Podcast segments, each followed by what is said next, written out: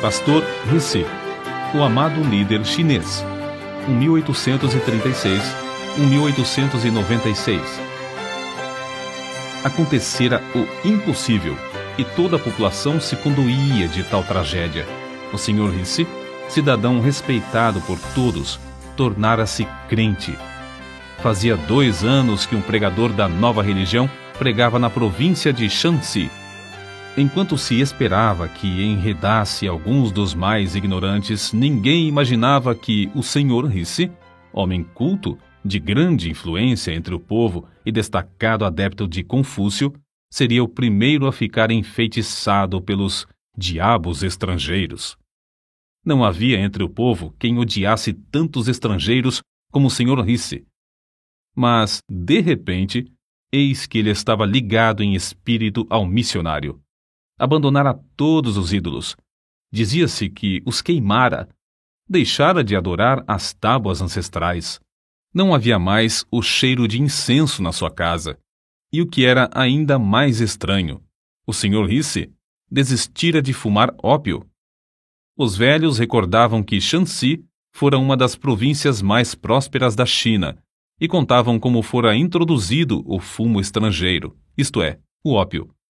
O vício se tornara tão generalizado que todo o povo estava reduzido à maior pobreza. Nem mesmo os mais velhos se recordavam de alguém habituado a fumar ópio que, no decorrer dos anos, tivesse conseguido libertar-se do vício.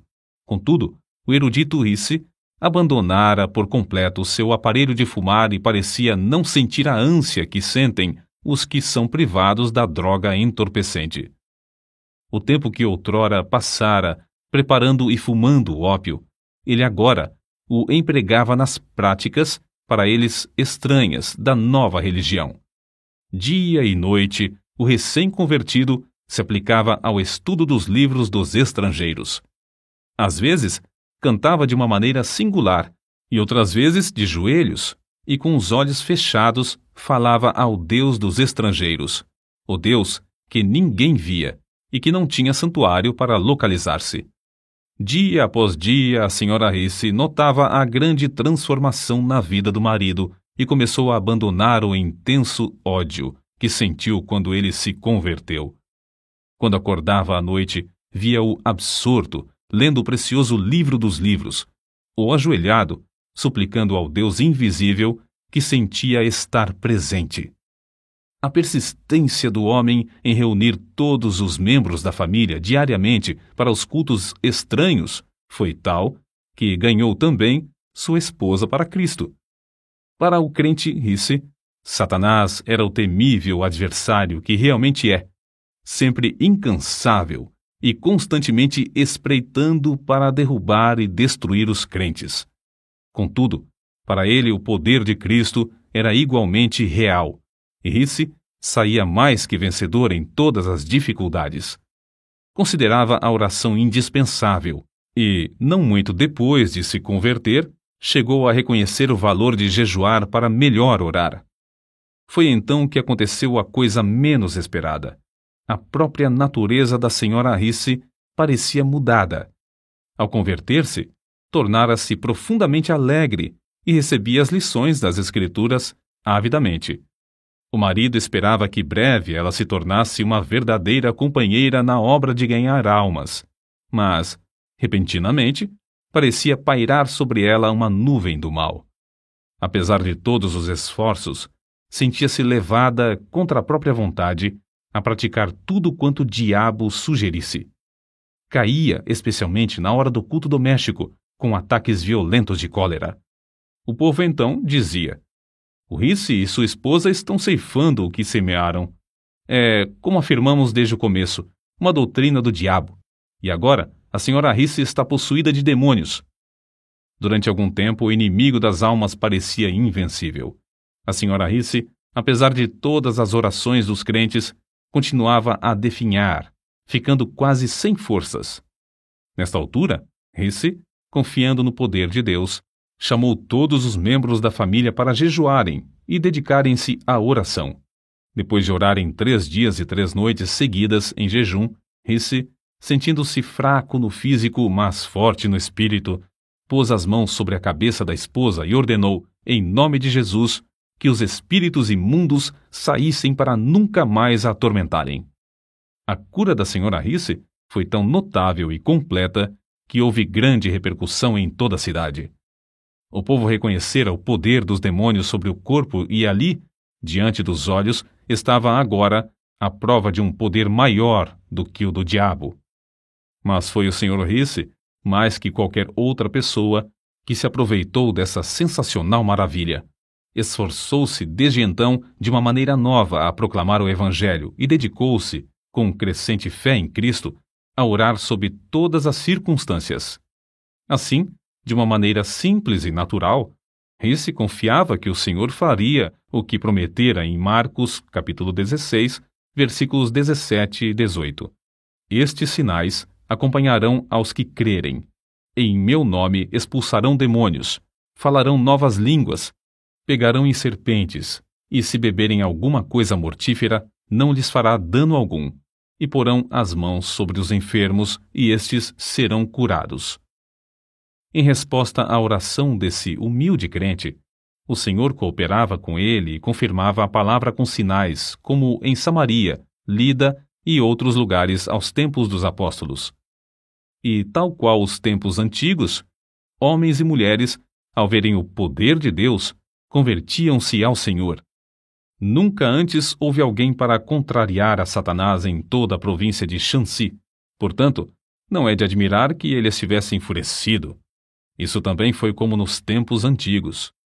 A perseguição, entretanto, se tornou mais e mais severa até que, por fim, o povo planejou, ao tempo de uma grande festa pagã, passar cordas por cima dos caibros nos templos idólatras e pendurar todos os crentes pelas mãos até que se retratassem e negassem a fé na religião dos estrangeiros. Ora, Risse era tão prático como espiritual e levou o caso ao conhecimento das autoridades.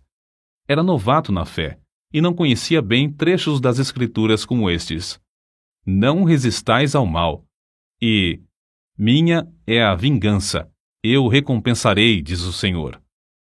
Fez tão grande alvoroço perante o mandarim que este, para se ver livre do homem, mandou soldados para defenderem os crentes. A perseguição por isso fracassou.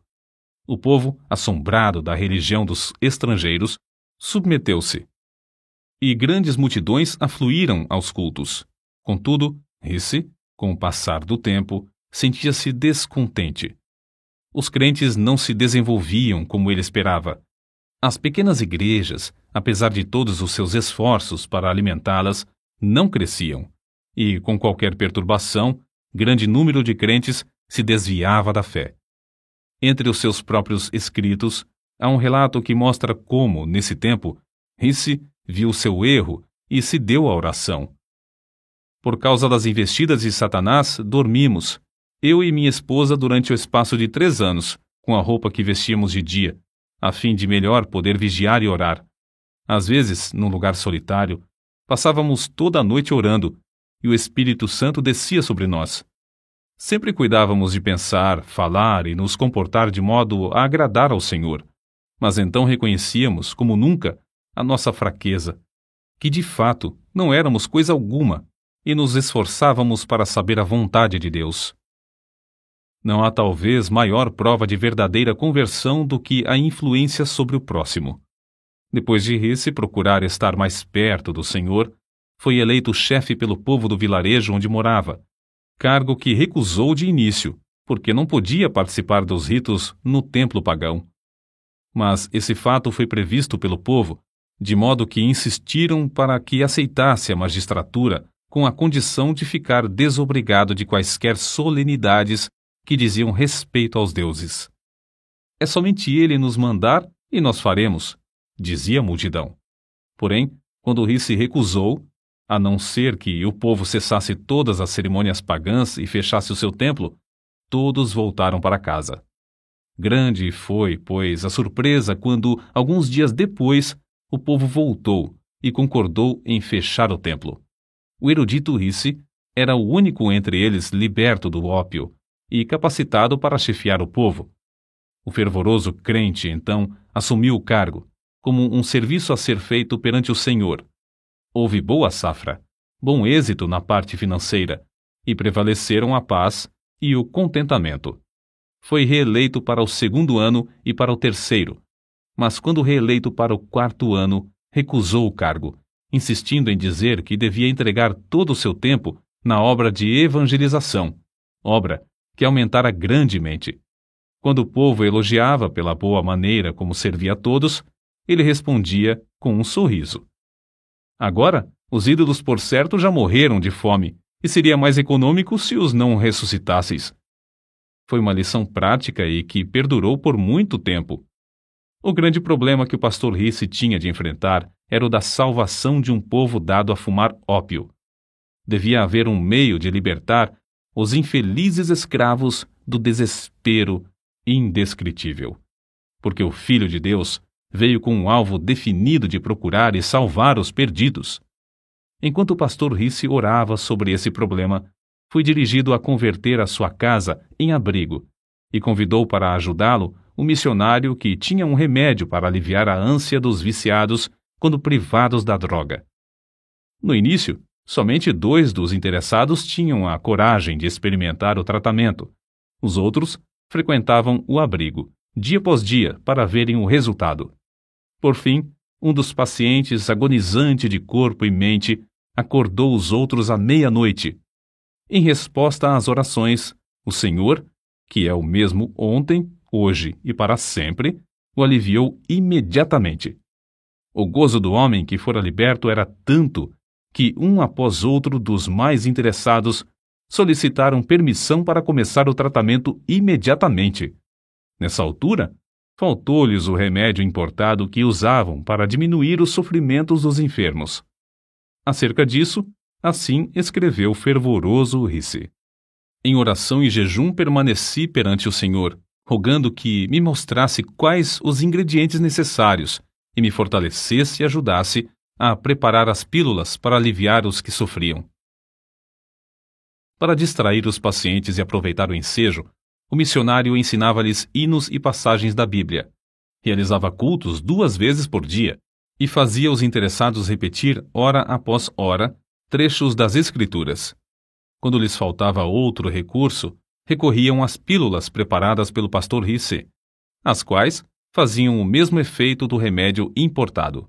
Contudo, o fiel Risse não confiava nas pílulas, nem as fabricava sem antes jejuar e orar. Costumava, ao fabricar as pílulas, passar o dia inteiro jejuando. Às vezes, de tarde, estando demasiadamente cansado para continuar de pé, saía para passar alguns minutos perante Deus. Senhor, é a tua obra. Dá-me a tua força. Era o seu pedido e sempre voltava renovado, como se tivesse comido e descansado. Um dos segredos do incrível êxito do pastor Risse na obra do abrigo era a audácia do seu amor para com os infelicitados cativos do vício do ópio. Amor que o levou a persistir e sacrificar tudo por eles. Quando caíam em alguma falta, ou mesmo tramavam para o derrubar, suportava tudo como somente o amor sabe suportar. Quanto mais o pastor Risse orava, tanto mais Deus aumentava a obra. E quanto mais crescia a obra, tanto mais ele sentia o anelo de orar. Em vez de ficar escravizado pelas inumeráveis obrigações, deliberadamente dedicava horas, e mesmo dias, frequentemente em jejum para orar perante o Senhor a fim de saber a sua vontade e receber da sua plenitude. Certo dia, quando assim orava, o Senhor o impressionou profundamente acerca do povo da cidade de Shaocheng, que vivia e morria sem saber o caminho da salvação. Mas como podia ele abrir outro abrigo em uma cidade da qual não conhecia os costumes? Como podia arranjar tempo? Porém, enquanto orava, o Senhor lhe disse: Todo o poder me é dado. Mas como podia ir sem recursos? Não possuía dinheiro suficiente para pagar a passagem até aquela cidade. Persistiu em orar, e o Senhor continuou a aplainar as dificuldades. Dinheiro? Era de dinheiro que precisava para abrir os corações e ganhar almas? Se o Senhor chamava, não supriria ele todo o necessário?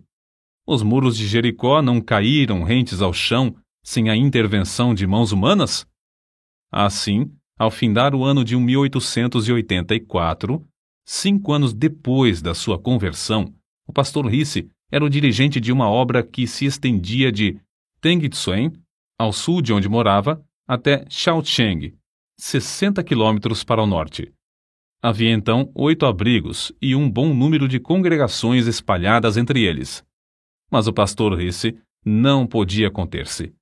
A distância de um dia de viagem, ainda mais ao norte, estava a grande cidade do Rochal. Constrangido pelo amor de Deus, suplicava ao Senhor que o usasse para iniciar uma obra ali. Todos os dias orava insistentemente por Rochal, no culto doméstico. Por fim, a senhora Risse não mais se conteve e perguntou: Já oramos durante tanto tempo. Será que agora não convém agir? Por certo, se tivéssemos dinheiro respondeu seu marido. No dia seguinte, o pastor Risse, no culto doméstico, orou como de costume. Ao findar a reunião, a esposa, em vez de retirar-se, avançou e colocou um pacotinho sobre a mesa, dizendo: Acho que o senhor já respondeu às nossas súplicas.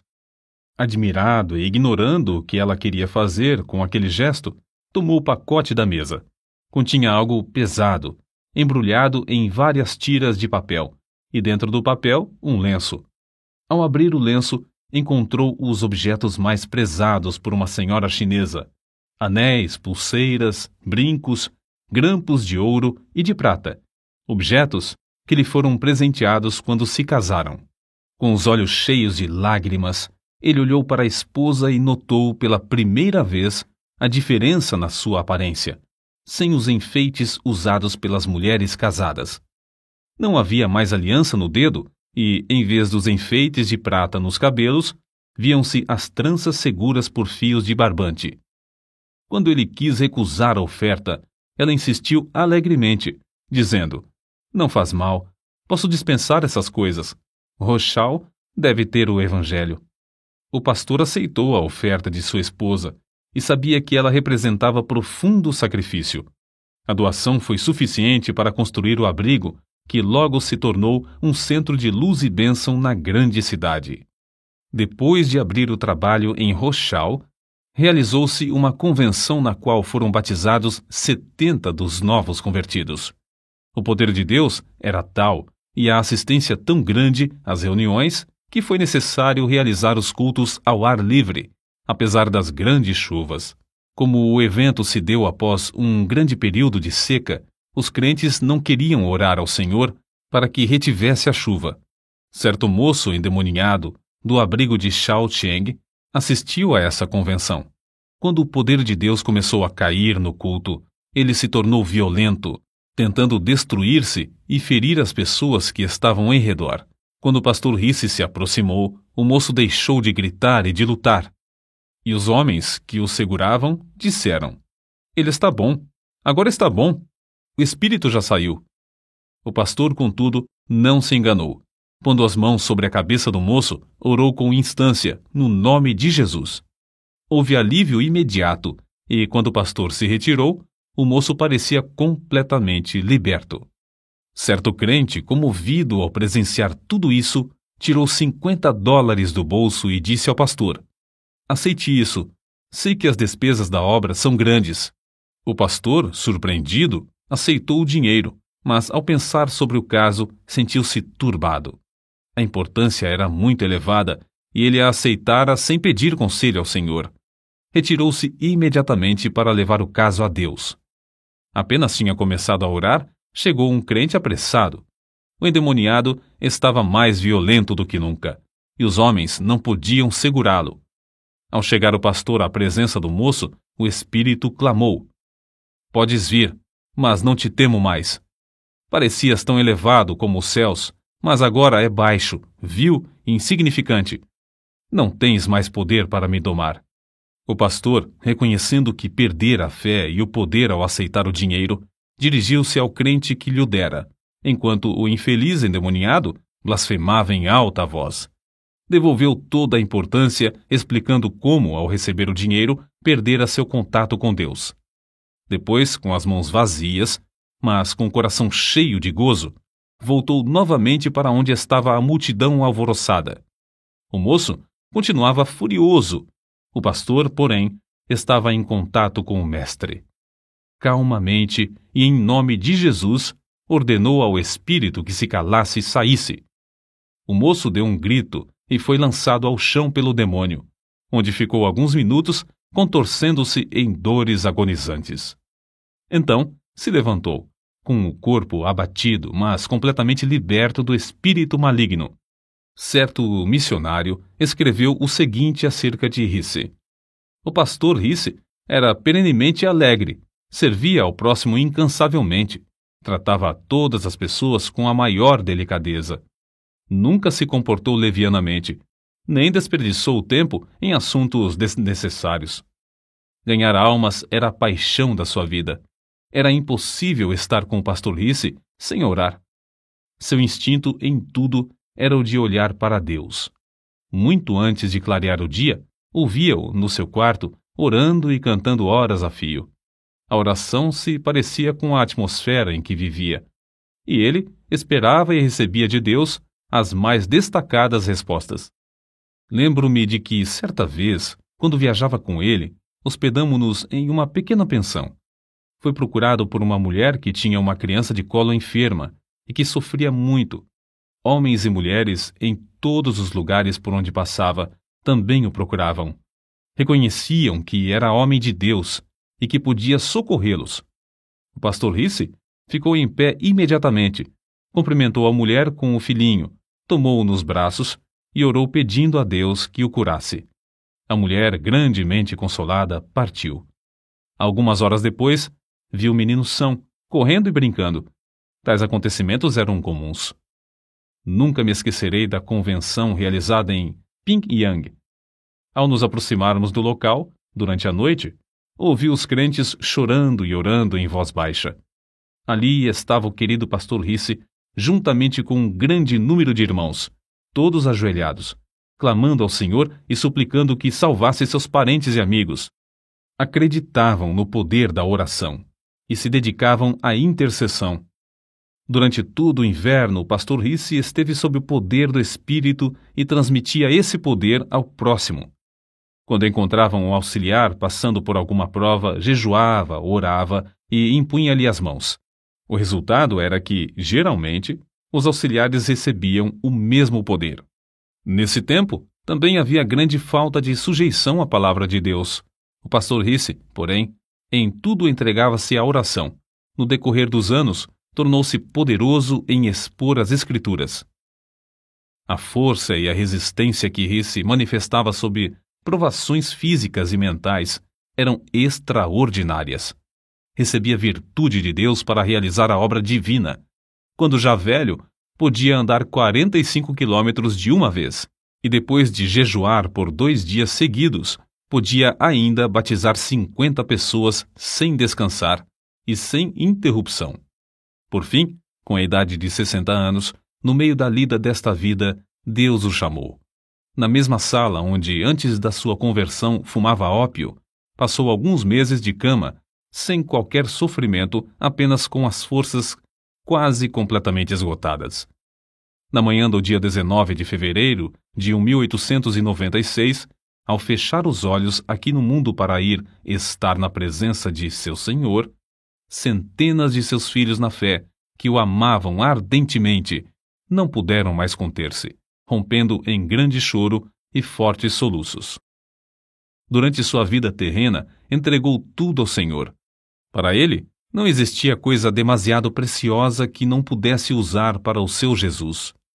Não havia labor árduo demais se pudesse ganhar uma alma pela qual seu Salvador morrera. Nunca encontrou cruz pesada se pudesse levá-la por amor de Cristo. Jamais julgou o caminho difícil, tratando de seguir as pisadas de seu mestre.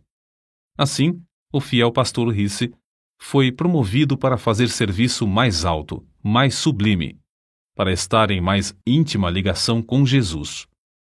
A obra pioneira que deixou em Shaocheng, Tengsuen, Roshao, Taiyuan, Pingyang e dezenas de outros lugares é como pujante fortaleza e como resplandecente farol, dissipando as trevas do paganismo na China.